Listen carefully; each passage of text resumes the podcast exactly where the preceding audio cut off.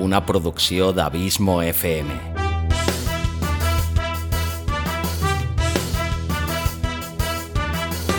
Vols gaudir del teu temps de lleure escoltant grans històries, audiollibres i relats, un podcast literalment literari.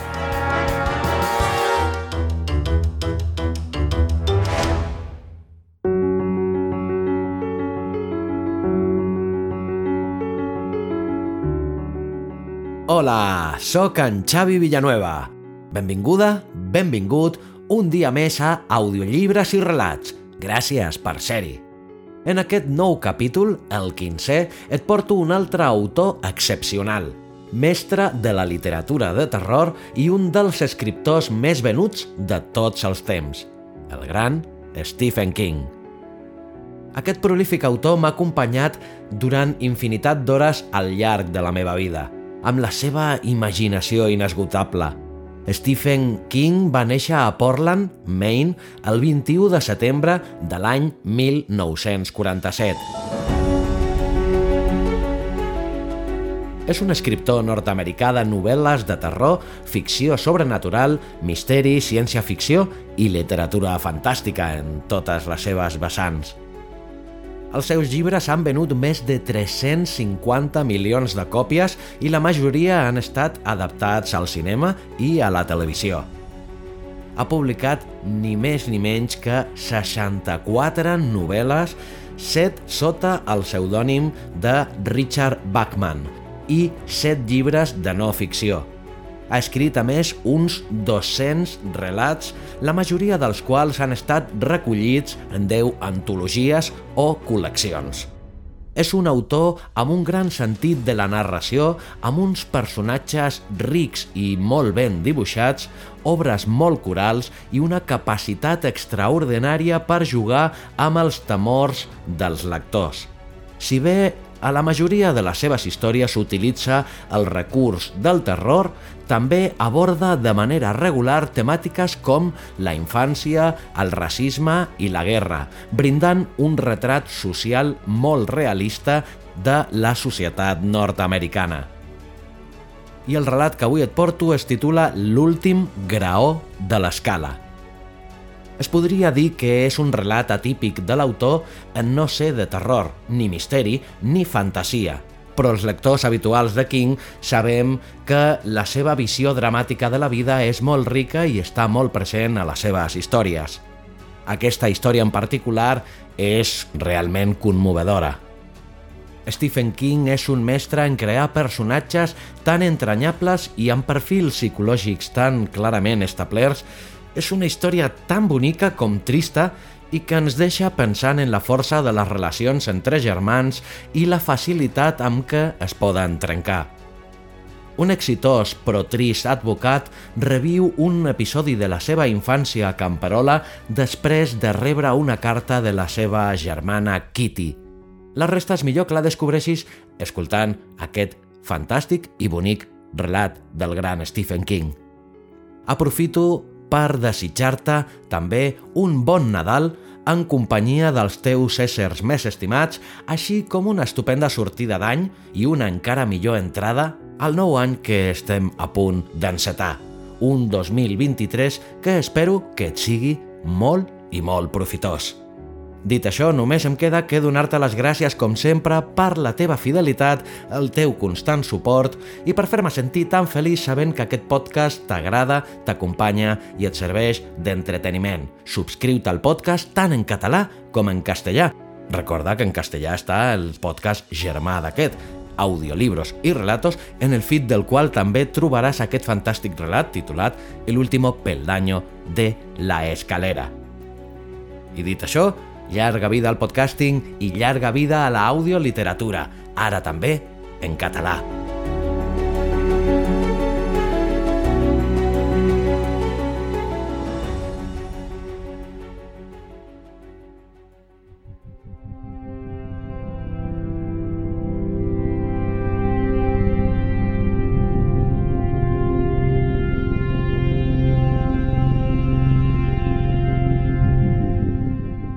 L'últim graó de l'escala, de Stephen King.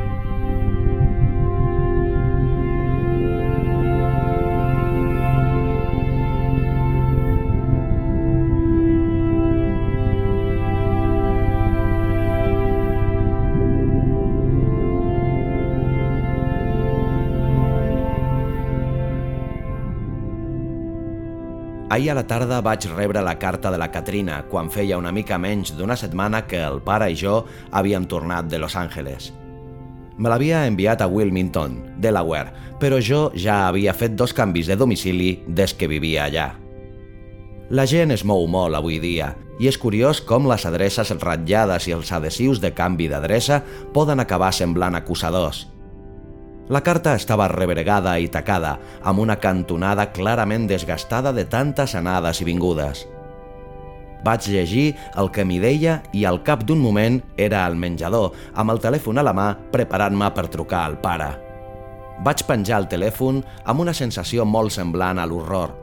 El pare era vell i havia tingut dos atacs de cor, li havia de trucar per explicar-li la carta de la Caterina quan feia tan poc que tots dos havíem tornat de Los Angeles? Perfectament l'hauria pogut matar, això. O sigui que no li vaig trucar, i no tenia ningú per explicar-ho. Coses com aquella carta són massa personals per explicar-les a ningú que no sigui a la dona o a un amic íntim. Els últims anys no n'he fet gaires d'amics íntims i la Helen i jo ens vam divorciar el 1971. L'únic que encara ara intercanviem són targetes de Nadal. Com estàs? Com va la feina? Bon any!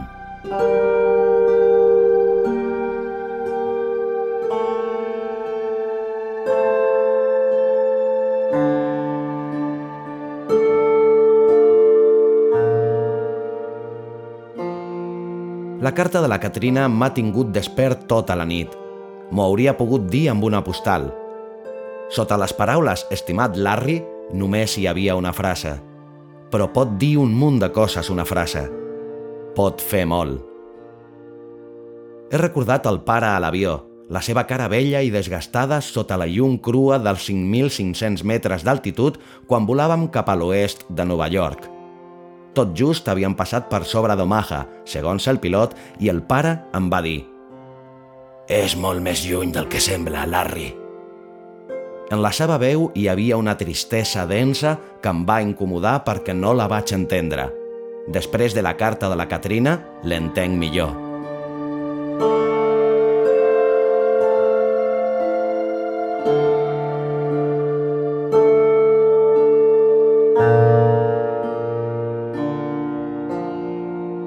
Ens vam criar uns 130 quilòmetres a l'oest d'Omaha, en un poblet que es diu Hemingford Home, el pare, la mare, la meva germana i jo. Jo era dos anys més gran que la Katrina, a qui tothom deia Kitty. Era una nena preciosa i després ha sigut una dona guapa. Als vuit anys, quan va passar allò del graner, ja es veia que els cabells daurats no li enfosquirien, que els seus ulls sempre serien d'un blau fosc escandinau. L'home que mirés aquells ulls estaria perdut. Suposo que es pot dir que vam créixer com uns pagesots. El pare tenia 120 hectàrees de terra plana i rica i plantava blat de moro per a ferratge i alhora criava bestiar. De casa nostra tothom en deia la casa.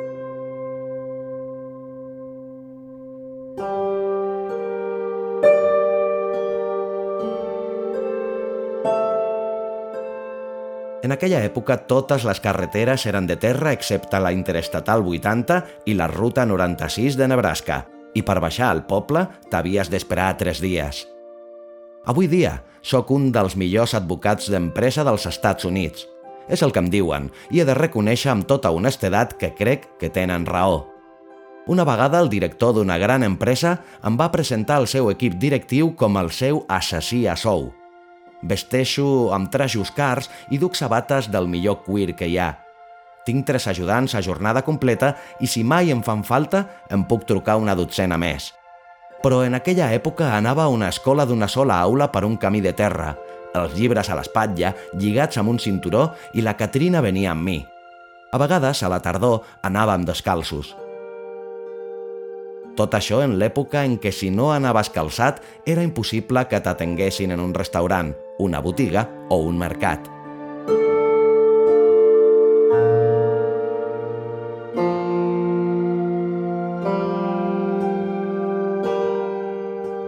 Al cap d'un temps, la mare va morir, quan la Katrina i jo érem a l'institut de Columbia City, i dos anys més tard el pare va perdre casa nostra i va agafar una feina de venedor de tractors.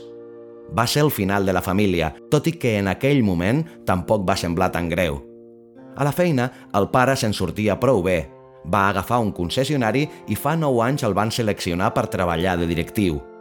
Jo vaig guanyar una beca per a jugadors de futbol a la Universitat de Nebraska i vaig aconseguir aprendre-hi alguna cosa més enllà de com treure la bola d'una formació d'escletxa dreta.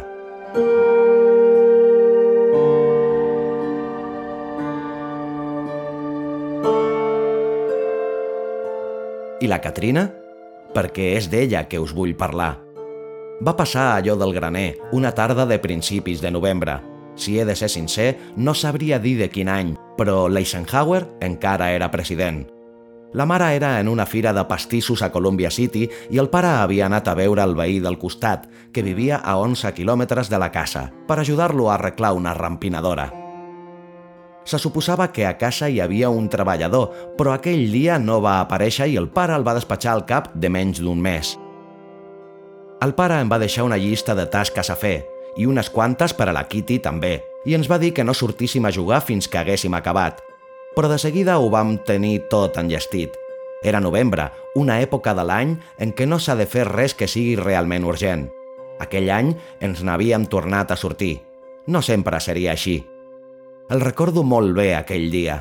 Feia núvol i sense fred tenies la sensació que el temps volia refredar, que tenia ganes de passar al gebre i al glaç, a la neu i als tolls mig desfets.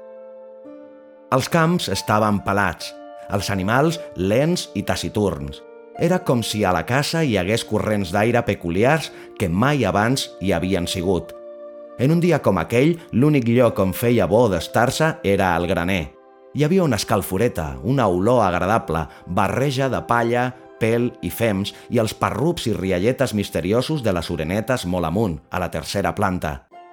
Si estiraves el coll podies veure la neu blanca de novembre entrant per les escletxes del terrat, com si volgués lletrejar el teu nom.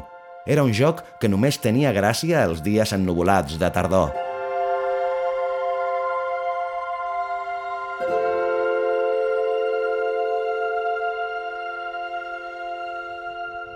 Hi havia una escala clavada en una de les vigues del tercer pis, una escala que baixava de dret a la planta principal del graner. Tenien prohibit pujar-hi perquè era vella i inestable. El pare havia promès mil cops a la mare que la trauria i en posaria una de més robusta, però era com si sempre que tenia temps per fer-ho aparegués una cosa més urgent. Ajudar un veí a arreglar la rampinadora, per exemple. I el treballador que hi havia de ser no feia res. Si t'enfilaves per aquella escala de nyigui-nyogui, d'exactament 43 graons, la Kitty i jo els havíem comptat prou cops per estar-ne segurs, arribaves a una viga situada 20 metres més amunt del terra, ple de palla. En acabat, si caminaves 4 metres sobre la viga amb els genolls tremolosos i els turmells cruixint amb la boca seca i amb un gust de fusible fos, quedaves sobre mateix de la pallissa i llavors podia saltar de la viga i fer una caiguda de 20 metres en un picat esgarrifós i graciosíssim i caure en un gran llit de palla suau i ufana.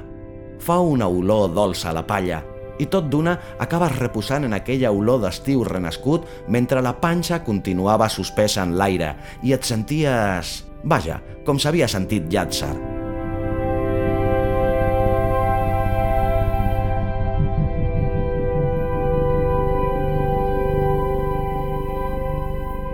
Havia saltat d'altabaix i havies viscut per explicar-ho.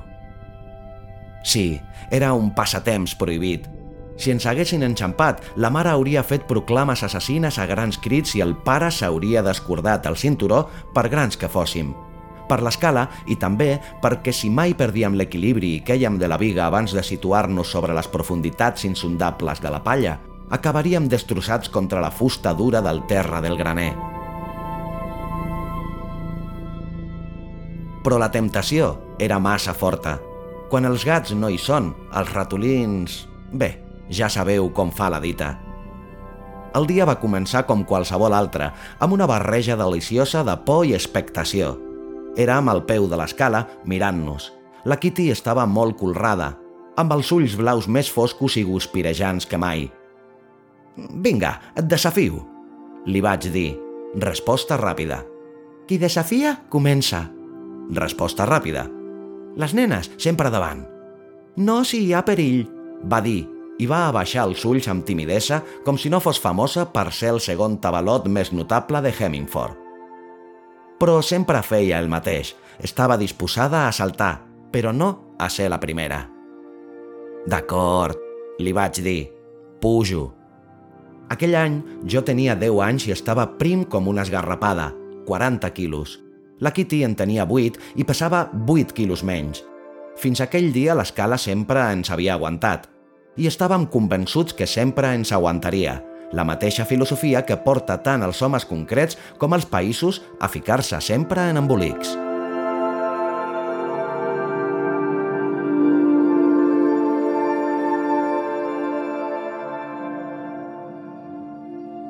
Aquell dia ho vaig notar. Ho vaig notar en la manera que l'aire pulsós del graner començava a vibrar a mesura que jo m'enfilava. Com sempre, a mig pujar, vaig tenir una imatge del que passaria si tot d'un plegat em deixava anar i em rendia. Però vaig continuar fins que vaig poder posar els braços a la viga, alçar-me i mirar a baix. La cara de la Kitty, girada amunt per veure'm, era una petita elipse de carn blanca – Semblava una nina, amb la faldilla de quadres i els texans blaus. Era ben bé com una nina. Encara més amunt que jo, a les esteses empolsegades dels ràfecs, les orenetes cantossejaven suaument. També aquí vam seguir el guió de sempre. Ei, la de baix! Vaig cridar i la veu va davallar cap a ella sobre un grapat de clofolles esmicolades. Ei, el de dalt! Em vaig aixecar. Vaig balancejar-me una mica endavant i enrere. Com sempre, vaig tenir la sensació que allà a dalt hi havia corrents d'aire que a baix no hi eren. Em sentia bategar el cor mentre avançava de centímetre en centímetre amb els braços ben oberts per mantenir l'equilibri. Una vegada una oreneta s'havia llançat en picat i m'havia passat molt a prop del cap durant aquesta part de l'aventura i el gest de tirar el cost enrere gairebé m'havia fet perdre l'equilibri. Vivia amb la por que em tornés a passar. Però no va ser el cas. Finalment, em vaig aturar sobre la seguretat de la palla. Si ara abaixaves els ulls, la sensació no era tan esglaiadora com sensual. Hi havia un moment d'expectació, i llavors vaig fer un pas cap al buit tapant-me el nas per fer-ho una mica més bonic i, com sempre, l'estrabada brusca i brutal de la gravetat que em precipitava com un tros de plom em va fer venir ganes de cridar «Ai, ho sento, m'he equivocat! Deixeu-me tornar dalt!» I llavors vaig caure a la palla, m'hi vaig incrustar com un projectil. L'olor dolça i polsegosa va crear un núvol al meu voltant mentre encara baixava com si hagués caigut en unes aigües denses i penetrés lentament fins a quedar-hi enterrat. Com sempre, vaig notar l'esternut que se m'acumulava al nas i vaig sentir un o dos ratolinets espantats que fugien cap a algun racó més tranquil del paller. I d'una manera molt estranya, vaig sentir que havia tornat a néixer.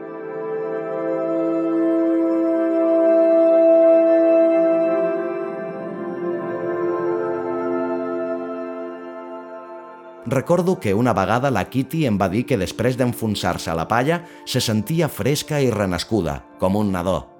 En aquell moment vaig deixar passar el comentari, que en part vaig entendre i en part no, però des que vaig rebre la carta que hi he tornat a pensar.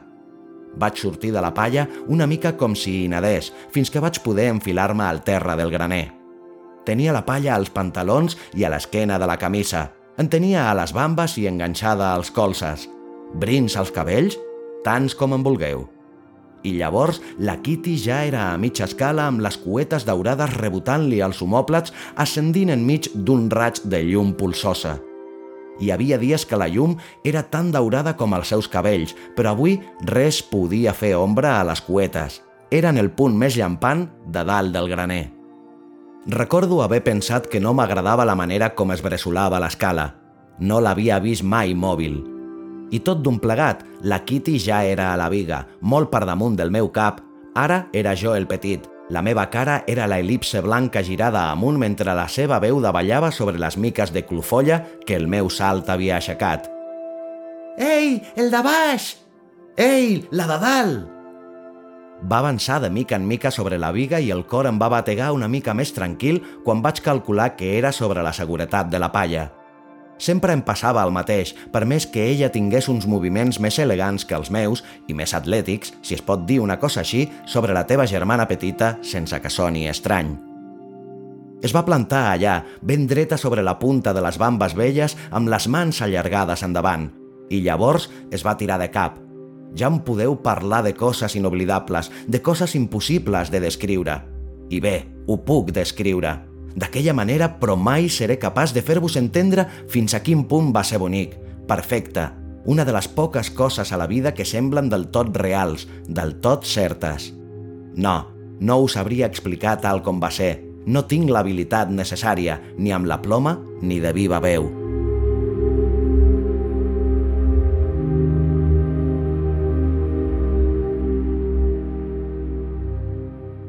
Va ser com si es quedés un moment suspesa en l'aire, sostinguda per un d'aquells corrents misteriosos que només es donen a la tercera planta, com si fos una oreneta llampant com no se n'ha vist mai cap més a Nebraska, una oreneta de plomatge daurat. Era la Kitty, la meva germana, amb els braços estirats enrere i la esquena arquejada, i com la vaig estimar per aquell instant.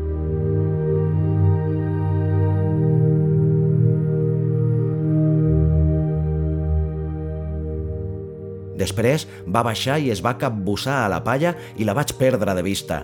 Del forat em va sortir una explosió de clofolles i rialletes. Havia oblidat fins a quin punt l'escala m'havia semblat de nyigui mentre ella hi pujava, i quan va sortir de la palla, jo ja tornava a ser a mig pujar-la. Vaig mirar de llançar-me com ella, però la por em va dominar com sempre i la seva capbussada elegant es va convertir en un salt en bomba. Tinc la sensació que, de fet, no vaig confiar mai tant com la Kitty en la presència de la palla. Quanta estona va durar el joc? Costa de dir, però al cap de 10 o 12 salts vaig alçar els ulls i vaig veure que la llum havia canviat. Els nostres pares havien de tornar i tots dos estaven coberts de colfolles que equivalia a donar-los una confessió assignada. Vam quedar d'acord que faríem un últim salt cadascú. Vaig ser el primer a pujar i vaig notar que l'escala s'embressolava sota els peus i, molt baixet, el grinyol dels cargols vells que s'afluixaven a la fusta – i crec que va ser el primer cop que vaig passar por de debò, que em vaig espantar amb tota l'ànima. Si hagués estat més avall segur que hauria baixat i la cosa s'hauria acabat allà, però la viga estava més a la vora i semblava més segura.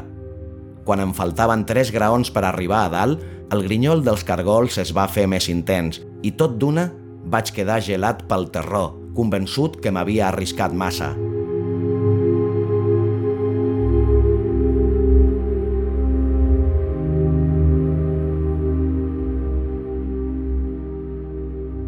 Quan per fi vaig tenir la viga estallosa a les mans i vaig poder treure el pes del cos de l'escala, una suor freda i desagradable m'havia enganxat els brins de palla al front.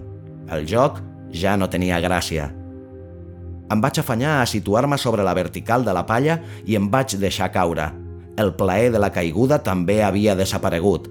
Mentre baixava em vaig imaginar com em sentiria si el que em rebés no fos un tou de palla flonja, sinó els taulons ferms del terra. Vaig sortir al mig del graner i vaig veure que la Kitty s'afanyava a pujar l'escala. Li vaig cridar. «Ei, baixa! L'escala no aguanta!» «A mi sí!» va cridar ella amb veu confiada. «Peso menys que tu, jo!» «Kitty!»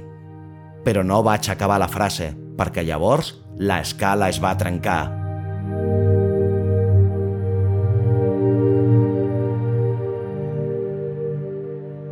Va cedir amb un espetec, podrit, estellós. Vaig fer un crit i la Kitty va xisclar. Era més o menys a l'altura en què jo, tot d'una, havia tingut la certesa que m'havia arriscat massa. El graó on la Kitty tenia els peus va cedir i les dues bandes de la barana es van obrir. Per un moment, la part d'escala que tenia a sota, alliberada, va semblar una mena d'insecte feixuc, un pregadeu o un corc, que tot d'una hagués decidit marxar caminant d'allà i llavors l'escala va caure i va picar ben plana al terra del graner, aixecant un núvol de pols que va fer mugir les vaques amoïnades. Fins i tot n'hi va haver una que va clavar una cosa a la porta de l'estable. La Kitty va fer un crit agut, penetrant. Larry! Larry! Larry! Sabia el que havia de fer. Ho vaig veure de seguida. Estava molt espantat, però no havia perdut el senderi. La Kitty estava penjada més allà de 18 metres per sobre meu. Els seus texans blaus clavaven puntades frenètiques en l'aire mentre les orenetes cridaven per sobre. Jo estava espantat, sí, i, sabeu, Encara ara no puc veure les acrobàcies aèries dels circs, ni que sigui per televisió. Fa que em noti una mena de fluixesa a la panxa, però sabia el que havia de fer. Kitty! Vaig bramar mirant l'aire. Queda't quieta i aguanta! Aguanta! Em va obeir a l'acte. Va deixar de moure les cames i es va quedar penjant tota dreta aferrada a l'últim graó de la punta escapçada de l'escala, com una acròbata en un trapeci màgicament aturat. Vaig córrer cap al paller, vaig agafar dues braçades de palla, vaig tornar al lloc d'on havia sortit i les vaig deixar caure. Vaig tornar-hi, i encara una altra vegada, i una altra. Després d'això, en realitat no recordo què va passar, només que la palla se'm va ficar al nas i que vaig començar a esternudar sense poder parar. Corria d'una banda a l'altra, aixecava un paller on hi havia hagut el peu de l'escala, un paller molt petit, Mirant-lo i veient els peus penjant tan amunt, era fàcil pensar en la típica escena de dibuixos animats en què algú salta des de 300 metres per caure en un got d'aigua. D'una banda a l'altra, d'una banda a l'altra. Larry, no aguantaré gaire més!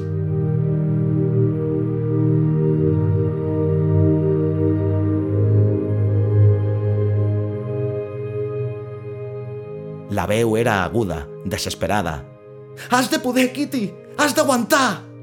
D'una banda a l'altra, palla dins la camisa. D'una banda a l'altra. Ara el paller m'arribava a l'altura de la barbeta, però la pallissa on ens capbussàvem feia set metres i mig de fondo. Vaig pensar que si en sortia només amb les cames trencades, encara n'hauríem quedat molt ben parats, i sabia que si queia fora de la palla es mataria.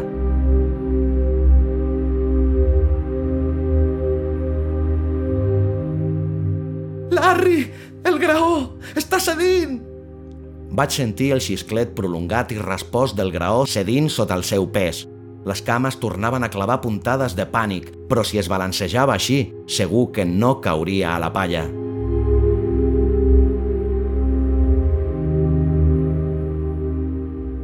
No!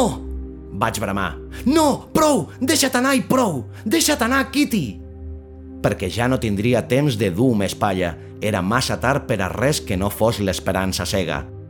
Es va deixar anar tan bon punt, li vaig dir, i va caure a plom, recte com un ganivet. Em va semblar que la caiguda era eterna, amb les cuetes daurades tirades amunt, els ulls tancats i la cara blanca com la porcellana. No va cridar. Tenia les mans enganxades als llavis, com si recés. I va caure ben bé al mig de la palla. S'hi va enfonsar fins que la vaig perdre de vista – la palla es va aixecar com si hagués caigut una bomba i vaig sentir el cop sort del cos en picar contra els taulons. Un so que em va gelar per dins, perquè havia sigut fort, molt més del que hauria volgut, però ho havia de veure.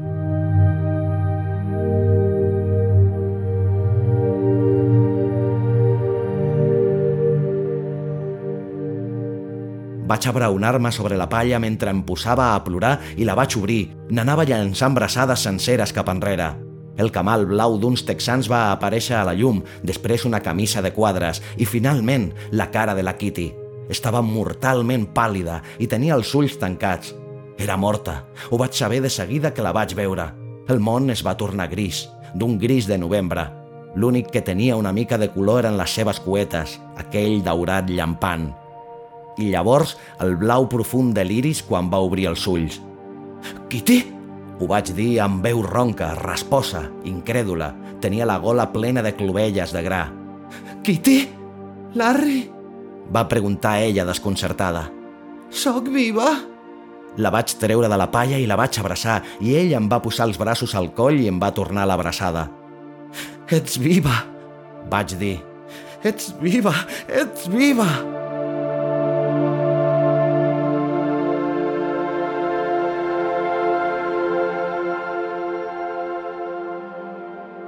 S'havia trencat el turmell esquerre. Res més. Quan va venir al graner amb el pare i amb mi, el doctor Pedersen, el metge de capçalera de Columbia City, es va quedar molta estona mirant les ombres. L'últim graó de l'escala encara hi era, penjant de gairell, sostingut per un sol cargol. Com deia, s'ho va estar mirant una bona estona. Mm, un miracle, va dir el meu pare i va clavar una puntada de peu despectiva a la palla que jo havia apilat. Se'n va anar cap al seu de soto pulsós i va tocar el dos. La mà del pare se'n va posar a l'espatlla. Larry, ara tu i jo anirem al cobert de la llenya. Va dir amb veu tranquil·la. Em penso que ja saps què hi passarà. Sí, senyor. Vaig xiuxiuejar. Amb cada cop, Larry, vull que donis gràcies a Déu que la teva germana sigui viva. Sí, senyor.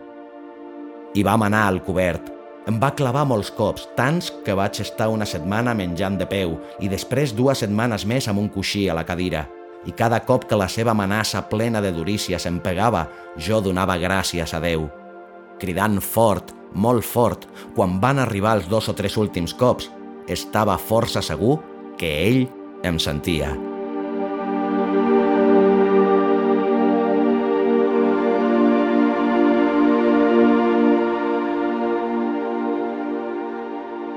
Em van deixar entrar a veure-la just abans de l'hora d'anar a dormir. Hi havia un gat gris davant de la seva finestra, això ho recordo bé. El peu estava ben envenat i enlairat sobre una plataforma de fusta. Em va mirar tanta estona i amb tant d'amor que em vaig sentir incòmode. I llavors va dir Palla! Has apilat la palla! Sí, és clar. Vaig esclatar. Quina altra cosa podia fer? Amb l'escala no hi havia manera de pujar. No sabia què feies. Em va dir ella. És clar que ho havies de saber, però si estava ben bé sota teu, culleres. No m'he atrevit a mirar avall. Em va dir. Estava massa espantada. He tancat els ulls tota l'estona. Me la vaig quedar mirant com si m'haguessin fulminat. No ho sabies? No sabies què feia? Va fer que no amb el cap. I quan t'he dit que et deixessis anar, ho has fet i prou? Va fer que sí amb el cap. Com has pogut fer una cosa així, Kitty? Em va mirar amb aquells ulls blaus i profuns. Sabia que estaves buscant una solució. Em va dir. Ets el meu germà gran. Sabia que et cuidaries de mi. Ai, Kitty, no saps fins a quin punt ens ha anat de poc. Jo m'havia tapat la cara amb les mans. Ella es va incorporar i me les va fer treure d'allà. Em va fer un petó a la galta. No, va dir. Però sabia que eres allà a sota. No saps la son que tinc. Ens veiem demà, Larry. El doctor Pedersen diu que m'hauran de posar un guix.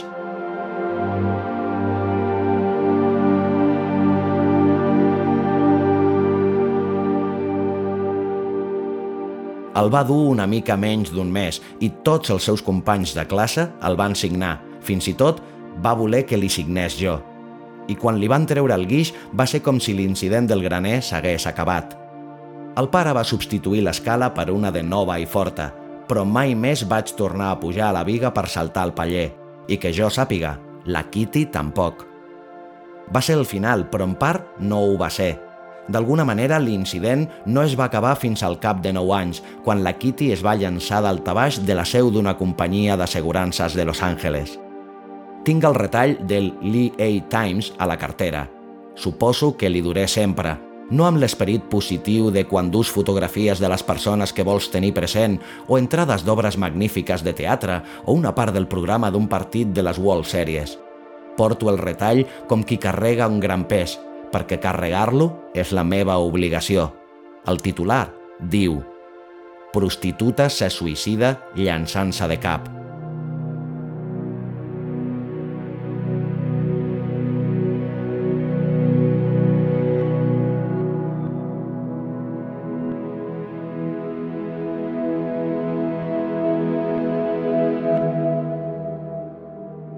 Ens vam fer grans, això és l'únic que sé, a part d'un grapat de coses que no volen dir res. Ella havia d'anar a una escola de negocis d'Oklahoma, però l'estiu després d'acabar l'institut va guanyar un concurs de bellesa i es va casar amb un dels jutges. Sembla un acudit verd, oi? La meva Kitty.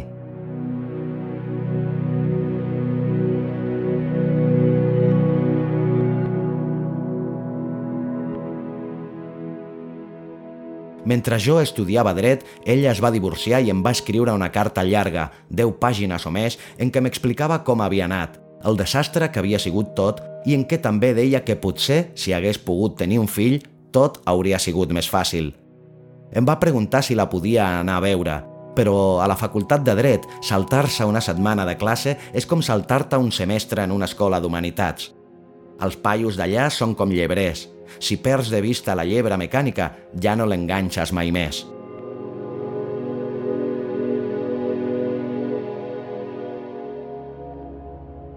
La Kitty se'n va anar a viure a Los Angeles i es va tornar a casar. Quan el matrimoni va fer aigües, jo ja havia acabat els estudis de dret. Hi va haver una altra carta, més curta, més agra. No pensava quedar-se atrapada en aquells cavallets de fira. Estava tot dat i beneït. L'única manera d'agafar l'anell del llautó i obtenir el premi era caient del cavallet i esberlant el cap. I si el preu per passar-t'ho una mica bé era aquest, qui el voldria pagar? Postdata. Podries venir, Larry? Fa molt de temps.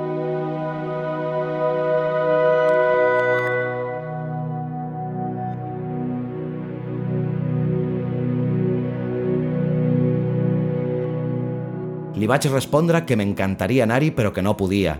Havia aconseguit una feina en una companyia en què treballava sota molta pressió. Jo era el que aguantava el pal del tòtem, el que feia tota la feina sense que ningú me n'atribuís els mèrits. Si volia arribar al graó superior, per força havia d'aprofitar aquell any. Va ser l'única carta llarga que li vaig enviar i parlava només de la meva carrera professional. Vaig respondre sempre totes les seves cartes, però no em vaig acabar de creure mai que fos ella qui les escrivia. Ja m'enteneu.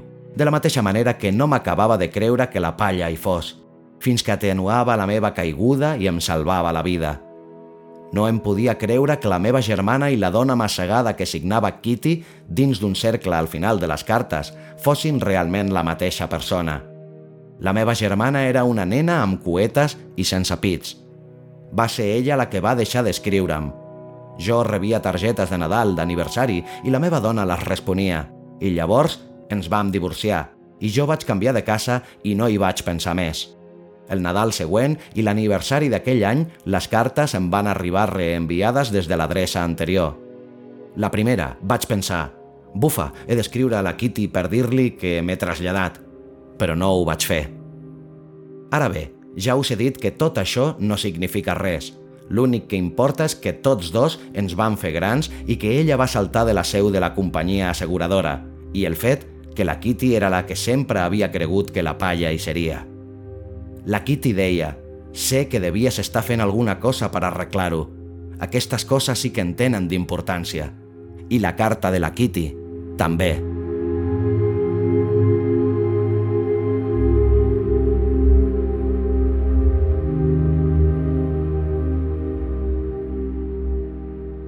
Avui dia tothom es mou tant que és curiós com les adreces ratllades i els adhesius de canvi d'adreça poden acabar semblant acusadors. La Kitty havia imprès el remitent a la banda superior esquerra del sobre, el lloc on s'havia estat fins que va saltar. Un bloc de pisos molt bonic a Van Nuys. El pare i jo vam arribar a recollir les seves coses. La propietària era simpàtica. La Kitty sempre li havia caigut bé. La carta estava enviada dues setmanes abans que morís. M'hauria arribat molt abans si no fos pel canvi d'adreça. Es devia cansar d'esperar.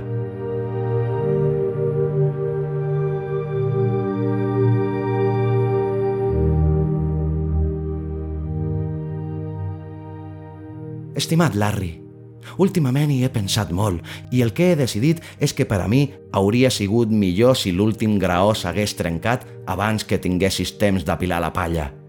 Teva, Kitty.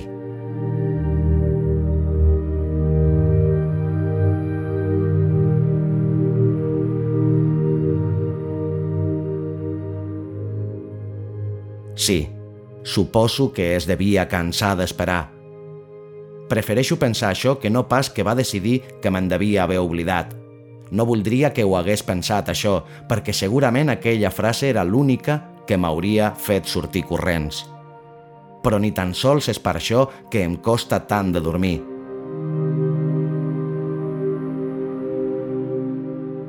Quan tanco els ulls i començo a perdre'm per dins, la veig baixar del tercer, amb els ulls esbatanats de color blau fosc, el cos arquejat i els braços rere l'esquena.